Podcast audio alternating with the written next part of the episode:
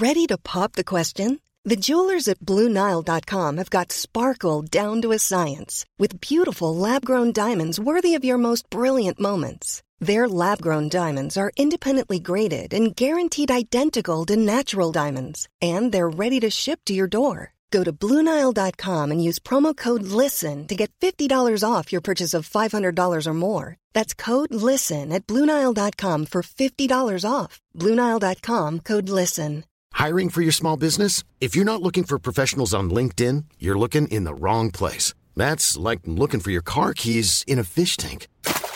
LinkedIn helps you hire professionals you can't find anywhere else, even those who aren't actively searching for a new job but might be open to the perfect role. In a given month, over 70% of LinkedIn users don't even visit other leading job sites. So start looking in the right place. With LinkedIn, you can hire professionals like a professional. Post your free job on linkedin.com slash people today. Bonjour, c'est Jules Lavie pour Code Source, le podcast d'actualité du Parisien.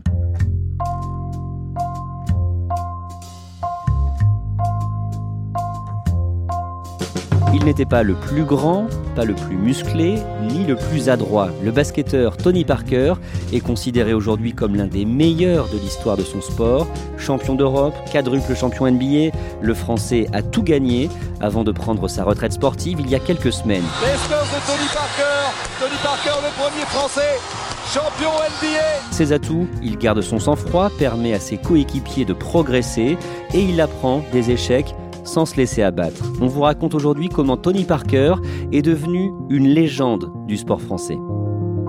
À mes côtés, Julien Lesage et Arnaud Detout du service des sports du Parisien. Le 10 juin dernier, Tony Parker annonce qu'il prend sa retraite sportive à 37 ans. Comment il explique sa décision? Ça fait longtemps que j'y pensais et je pense que c'est le bon moment. Il explique sa décision simplement parce que Tony Parker est un compétiteur et qui se voit pas continuer une carrière si c'est pas pour gagner des titres. Pendant 17 ans, il était aux Spurs de San Antonio, où tout, pendant les 17 ans, les 17 saisons, il a joué les playoffs, il a joué le titre de fin de saison en NBA. Et là, la dernière saison, avec les Hornets de Charlotte, le club de son idole Michael Jordan, il jouait avec son ami Nicolas Batum, mais il jouait pas le titre. Et ça, ça l'intéressait plus. Si je peux plus euh, être moi-même, euh, Tony Parker, bah, ça m'intéresse pas de, de jouer au basket. J'ai toujours joué au basket pour euh, gagner des titres. Si je peux pas gagner de titres, je ne continue pas. Où est-ce qu'il est né et qui sont ses parents? Il est né à Bruges, en Belgique, le 17 mai 1982. Son papa s'appelle Tony Parker. Comme lui, il est américain, basketteur. Il n'a pas joué en NBA, il a joué euh, dans des championnats de deuxième zone euh, aux États-Unis. Il euh, évolue en Europe depuis quelques saisons. Sa maman, Pamela Firestone, est un mannequin néerlandais. Et donc, au gré des pérégrinations du papa, ils sont amenés à vivre et à jouer à un moment donné à Bruges, et c'est là où il naît. Et où est-ce qu'il grandit Il part ensuite en France, d'abord dans le nord, à Denain, où euh, son papa va jouer pendant quelques saisons, puis ensuite en Normandie, à Mont-Saint-Aignan, et c'est là où euh, le petit Tony Parker va avoir sa première licence de basketteur. Et quand est-ce qu'il va devenir français du coup? Il va devenir français à 15 ans, et il va demander la naturalisation au moment où il est à l'INSEP. Donc à 15 ans, il deviendra 100% euh, français. Physiquement, il n'est pas le plus grand et il n'est pas le plus fort des basketteurs. Il mesure 1m88, c'est pas un grand gabarit, il est plutôt fin. Il n'a pas un physique impressionnant pour un basketteur qui est un milieu de géant. Mais euh, malgré tout, il n'hésite pas à, provoquer les, gros gabarits sur le terrain, à aller euh, à, l'affrontement sur les, les grands joueurs. Il a une explosivité, il a une énergie dingue. Depuis qu'il est gamin, tout le monde voit en lui un, futur grand dans le jeu. J'ai une anecdote d'un entraîneur qui l'avait vu quand il avait 11 ans sur un terrain et tout de suite il a vu qu'il ferait la différence, qu'il ferait une grande carrière. Il n'avait pas la taille, mais il avait le talent, il avait l'œil, il avait tout le reste. C'est un petit gabarit, mais c'est un gros caractère. Arnaud de tout, euh, au début on disait de lui qu'il avait un faux tir. C'est-à-dire qu'il ne tirait pas très bien au début? Au début, il avait un shoot et il avait, euh, c'est vrai, très peu de réussite. il était à peu près à 30% de réussite, ce qui est quand même très très peu. Et donc, il a dû travailler. Il avait euh, à San Antonio un coach personnel pour son shoot qui s'appelait Chip euh, Engeland. Et pendant plusieurs années, il a bah, justement essayé d'améliorer son shoot et puis de créer une marque à lui, ce petit tir en curvé à peu près à 4-5 mètres du, panier, qui est devenu bah, par la suite un label. Il est formé à l'INSEP où il se fait des amis comme euh, les autres basketteurs Boris Dio et Ronnie Turiaf et dès ce moment-là, il ne cache pas qu'il rêve du championnat de basket nord-américain, la NBA. Oui, à l'époque ça surprend parce qu'à l'époque la mentalité française c'est plutôt d'être modeste, on vise pas le haut niveau. Et c'est vrai que Tony Parker, qui a cette double culture américaine et française, lui annonce les choses et dit euh, très rapidement euh, moi je veux aller aux États-Unis, je veux aller en NBA. Il rêve de Michael Jordan et quand il regardait les finales NBA chez lui avec son père et ses deux frères. Et voilà, c'est son rêve ultime, c'est jouer en NBA. Et il le dit à tout le monde, et c'est vrai qu'à l'époque, ça surprend. Arnaud de tout, quelles sont ses qualités? Tout d'abord, des qualités euh, autour du mental qui sont très importantes. Aux États-Unis, euh, il faut euh, pas s'arrêter à un échec. De ce côté-là, c'est vrai que mentalement, il a toujours été euh, au top. Ensuite, en, tant que, basketteur, il est très rapide, vif, des capacités à exécuter un, geste très rapidement. Le premier pas le, le plus rapide de la NBA. Dès qu'on reçoit le ballon, on va dribbler et c'est là où on arrive à passer le joueur adverse et prendre l'ascendant. Le premier grand moment de sa carrière, c'est sous les couleurs de l'équipe de France, le titre de champion d'Europe junior en 2000. Ça marque le début de cette génération dorée, euh, Tony Parker, Boris Dio, Ronny Turiaf et, tous les autres, qui ont par la suite tous été en NBA. Enfin, sur cette génération, 5, je crois, sont allés en NBA, euh, ce qui est, c'est incroyable, parce avant ça n'existait pas. Des Français en NBA, c'était pas envisageable. Et oui, ce, là, c'est cette génération euh, des, juniors qui vont à Zadar, en Croatie, et qui battent l'équipe locale dans une ambiance de dingue, et qui se promettent d'aller au bout de l'aventure, et qui se promettent d'aller en NBA. Et ça les a soudés pour des années. Il joue d'abord deux saisons à Paris euh, avant de commencer sa carrière américaine en, en 2001 aux Spurs de San Antonio. Comment est-ce qu'il arrive à se faire recruter en NBA en avril 2000, chaque année, il y a une manifestation qui s'appelle le Hoop Summit Camp, qui euh, en fait regroupe euh, eh bien, les meilleurs joueurs jeunes américains et également les meilleurs joueurs européens. Ça se passe à Indianapolis. C'est à ce moment-là où il va crever l'écran en marquant 20 points, en délivrant également plusieurs passes décisives. Les recruteurs de la NBA qui sont présents à, ce moment-là se disent tiens, ce petit, euh, il a quelque chose, il pourrait peut-être performer en, NBA. Un an plus tard, au moment de la sélection des euh, meilleurs jeunes universitaires, Santonio décide de le choisir en 28e choix, ce qui est un choix quand même assez loin. Il fait pas partie euh, des meilleurs joueurs de sa génération pour euh, certaines équipes, mais en étant au 28e choix, il bénéficie euh, d'un contrat pro de 3 ans avec une année en option qui va lui permettre eh bien, de pouvoir faire ses preuves en NBA. Que pense l'entraîneur des Spurs de Tony Parker à ce moment? À ce moment-là, il a des doutes. Il dit au recruteur, euh, c'est pas le joueur qui m'avait promis, c'est pas les qualités que j'attends. Et puis très rapidement, il va s'apercevoir qu'il a un petit, enfin, il en fait son comme un fils, il le traite comme un fils. C'est son relais sur le terrain. C'est vraiment, euh, c'est son capitaine sur le terrain. Il, devient l'un des très rapidement le plus jeune meneur titulaire en NBA. À quel âge Il gardera 19 euh, ans. Il formera avec euh, Tim Duncan et Manu Ginobili un trio en NBA qui n'a pas de commune mesure. Ils ont tout remporté ensemble et finalement ils ne sont pas trompés. Greg Popovich s'est pas trompé, ses recruteurs non plus.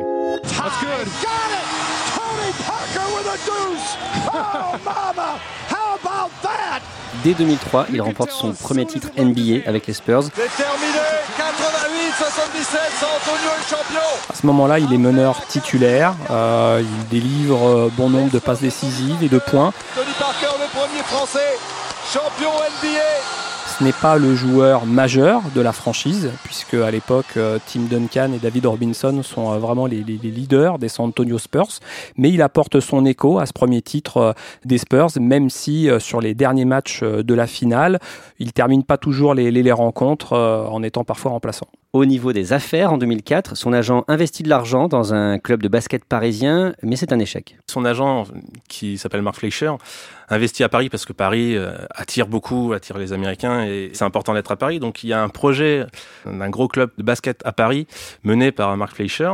Dans un premier temps, c'est juste Mark Fleischer et après Tony Parker intervient. Il prend 5% des parts du, club en 2005, mais finalement ça marchera pas. Ils s'entendront pas et, et, tout ça se terminera très rapidement et très malheureusement avec euh, la fin de l'aventure le rachat plus tard du club par d'autres actionnaires. En 2005, Tony Parker remporte son deuxième titre NBA. Une des plus belles finales de l'histoire euh, de la NBA. Les Spurs de San Antonio battent euh, les Detroit Pistons 4 victoires à 3. Et à ce moment-là, eh bien, il est vraiment euh, un meneur reconnu en, NBA.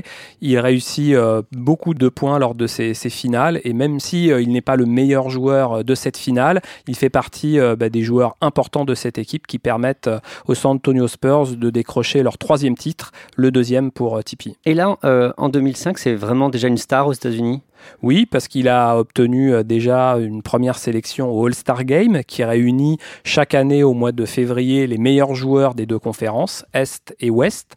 Il est euh, reconnu euh, partout, pas qu'à San Antonio. Et à ce moment-là, il y a déjà un phénomène Tony Parker en NBA. Toujours en 2005, traumatisme. Cruelle désillusion pour la France qui s'incline face à la Grèce d'un tout petit point alors qu'elle en comptait 7 d'avance à une minute de la fin. C'est un gros échec pour Tony, Tony Parker. Mais comment est-ce qu'il vit ça? Tony Parker ne vit pas mal un échec, il apprend de l'échec pour euh, progresser. On verra par la suite qu'effectivement, euh, il s'en est bien servi pour, pour gagner beaucoup de titres. Au niveau personnel, entre 2004 et 2010, Tony Parker vit avec la comédienne Eva Longoria. Il se marie en 2007. À ce moment, c'est vraiment euh, un couple star aux États-Unis. C'est un couple star, évidemment, ça fait basculer Tony Parker dans une autre dimension aux États-Unis. Eva Longoria, c'est la star d'une série télé mondialement connue qui s'appelle Desperate Housewife. Donc Tony Parker devient un people à ce moment-là. Il fait plus seulement les pages sport, il fait également les pages people de, la presse euh, mondiale. Quand il se marie euh, en France en 2007, c'est vraiment un, gros événement. C'est un gros événement, c'est vendu euh, en exclusivité à une publication américaine. Il loue le château de Vaux-le-Vicomte, c'est un mariage de Walt Disney. En 2007, il sort un album de rap intitulé Tony Parker un gros projet, mais ce n'est pas une réussite. Oui, ça lui tient à cœur. Tony Parker est quelqu'un qui, c'est un touche à tout. Il avait envie depuis longtemps de faire de la musique. Je suis pas certain qu'on se rappelle longtemps de cet album, mais il s'était entouré. Il avait voulu faire son projet.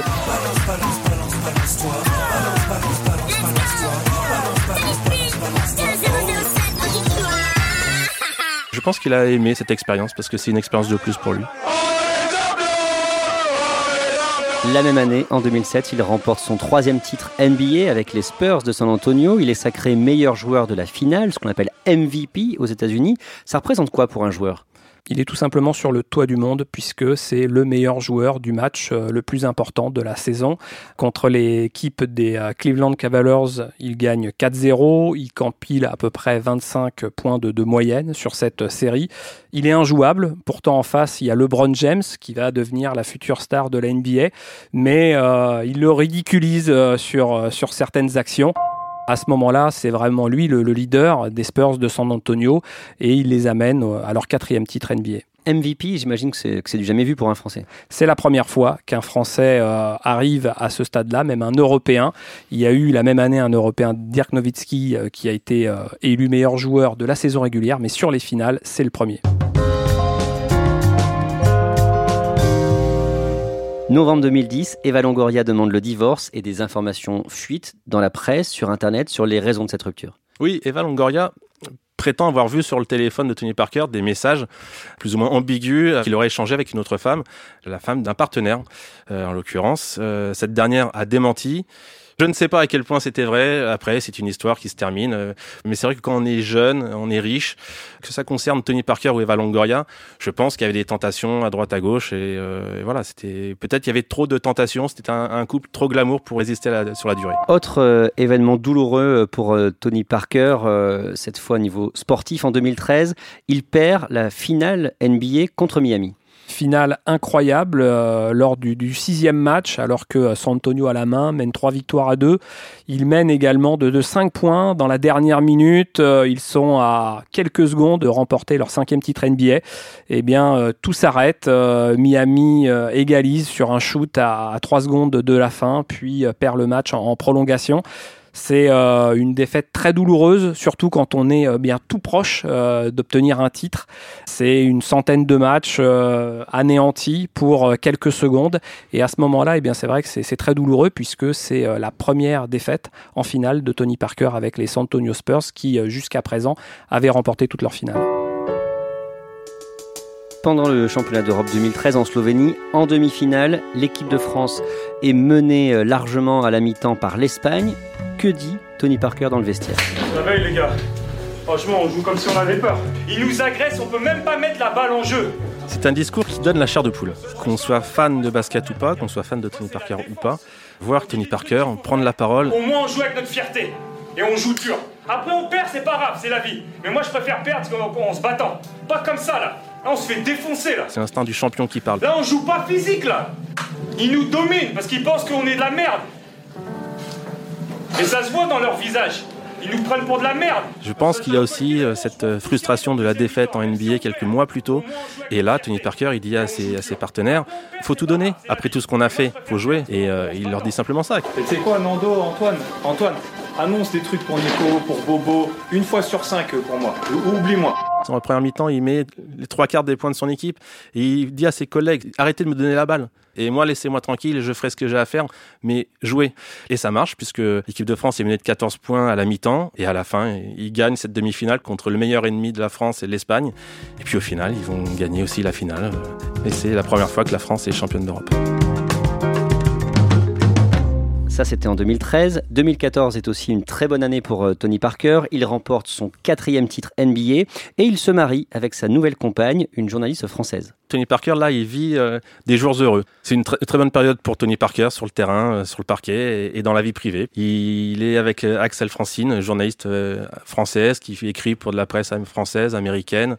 Ils se sont rencontrés à New York en 2011. Ils officialisent en 2012 lors des JO. C'est le grand bonheur. Tony Parker est heureux sur le terrain et dans la vie privée, puisqu'ils vont se marier donc cet été 2014 avec Axel. Ils vont avoir deux enfants par la suite. 2014 est une année décidément riche pour Tony Parker. Il devient président de l'Asvel, l'AS Villeurbanne, près de Lyon. Et là encore, il va remporter des titres à Tony Parker. Il était actionnaire de Lasvel depuis euh, quelques années avant, mais minoritaire. Et en 2014, il décide de prendre choses en main. Et donc, il prend la majorité euh, des actions de Lasvel, club mythique du championnat de France, le plus titré dans le championnat de France. C'est pas anodin comme choix pour Tony Parker. C'est le club français depuis des générations. Il décide d'investir dans ce club-là pour rendre au basket français ce que le basket français lui a apporté. Il remporte un titre de champion de France très rapidement dès la seconde saison. Et cette année, il réussit le doublé. Les champions de France avec son équipe féminine Lyon Asvel féminine et Lyon Villeurbanne Asvel chez les garçons. Il restait un doublé qui n'a plus été vu depuis les années 50 et le PUC. À la rentrée prochaine, en septembre, il va inaugurer à Lyon la Tony Parker euh, Academy. D'un mot, ce sera quoi? C'est un centre de formation réservé aux basketteurs, mais pas seulement. C'est réservé à des jeunes qui ont du talent, des artistes, des sportifs. Ça va allier études et sport de haut niveau ou projet artistique. Tony Parker s'est engagé à ce que chaque jeune sorte avec un diplôme et un métier. Cette année, en mars, on apprend que Tony Parker rachète près de 80% des parts de la station de ski de Villard-de-Lans, en Isère. Tony Parker aime les affaires. Tony Parker est un homme d'affaires. C'est un meneur d'hommes. Enfant, il était déjà un, second père pour ses petits frères. Il le dit, hein, c'était un chef de famille. Euh, il n'était pas encore adolescent, qu'il avait déjà la responsabilité de la famille. C'est un meneur sur le terrain et c'est un meneur dans la vie et ça explique aussi pourquoi il est arrivé dans le milieu des affaires. Il a été dans la musique, il a été dans la radio, il a eu une émission de radio, il aime les affaires, il a des très bons conseillers. Cette nouvelle aventure à Villard-de-Lans, oui, c'est un nouveau projet pour lui, mais je pense qu'il n'a pas fini de nous surprendre avec des projets comme ça. Il faut rappeler qu'il a été longtemps le sportif français le mieux payé. Pendant longtemps, il a gagné entre 10 et 20 millions d'euros de salaire par an. On estime qu'il a gagné environ 200 millions d'euros sur sa carrière, ce qui est énorme, mais euh, il va l'utiliser pour investir. Il va pas dépenser comme d'autres champions, comme d'autres basketteurs, souvent en NBA, la plupart des, des joueurs terminent ruinés. Ça sera pas son cas. Lui, il va investir et c'est vraiment un homme d'affaires. Maintenant que j'ai mis un terme à ma carrière, je, je, me rends un petit peu compte voilà, de tout ce que j'ai euh, réalisé, euh, accompli euh, dans ma carrière. Parce que tu sais, quand tu es dedans, ça va tellement vite, tu as du mal à, à réaliser. Et c'est vrai que quand je, maintenant je prends le temps de, de bien regarder, je me dis que c'est pas mal. Arnaud Detout, quand il était adolescent, Tony Parker rêvait de jouer en NBA, mais pas forcément d'en être l'un des meilleurs. Il a dépassé ses rêves? Absolument. Son idée, c'était vraiment euh, d'aller en NBA. Et puis, euh, quand il est arrivé dans ce championnat nord-américain, euh, il n'a pas voulu faire de figuration, contrairement à, certains de ses prédécesseurs français. Il voulait aller au plus haut, gagner, gagner des titres, être l'un des meilleurs meneurs, et il y est arrivé. Aujourd'hui, c'est l'un des plus grands sportifs français de l'histoire? Inévitablement euh, dans son sport. Euh, il a gagné avec euh, l'équipe de France, champion d'Europe. Il a été le premier Européen MVP des finales dans le plus grand championnat du monde. Donc, bien évidemment, oui, il figure dans le panthéon du sport français. Julien Lesage. Quand on se promène aujourd'hui au centre fédéral, à l'INSEP, là où Tony Parker était il y a une vingtaine d'années, les petits prodiges du basket français ne disent pas mon rêve est d'aller en NBA. Ils disent mon objectif est d'aller en NBA. Parce que c'est devenu un rêve, c'est devenu un objectif parce que Tony Parker leur a montré le chemin à suivre, parce que Tony Parker leur a dit oui, c'est possible, faites comme moi. Merci à Julien Lesage et Arnaud Detout. Code Source est le podcast d'actualité du Parisien. Production Jeanne Boézek, archive Isabelle Field, Réalisation et mixage, Alexandre Ferreira. Si vous aimez Code Source, n'oubliez pas de vous abonner sur votre application de podcast. Nous sommes aussi disponibles sur le site du Parisien et les plateformes comme Deezer ou Spotify. Vous pouvez dialoguer avec l'équipe de Code Source via Twitter ou par mail source at leparisien.fr.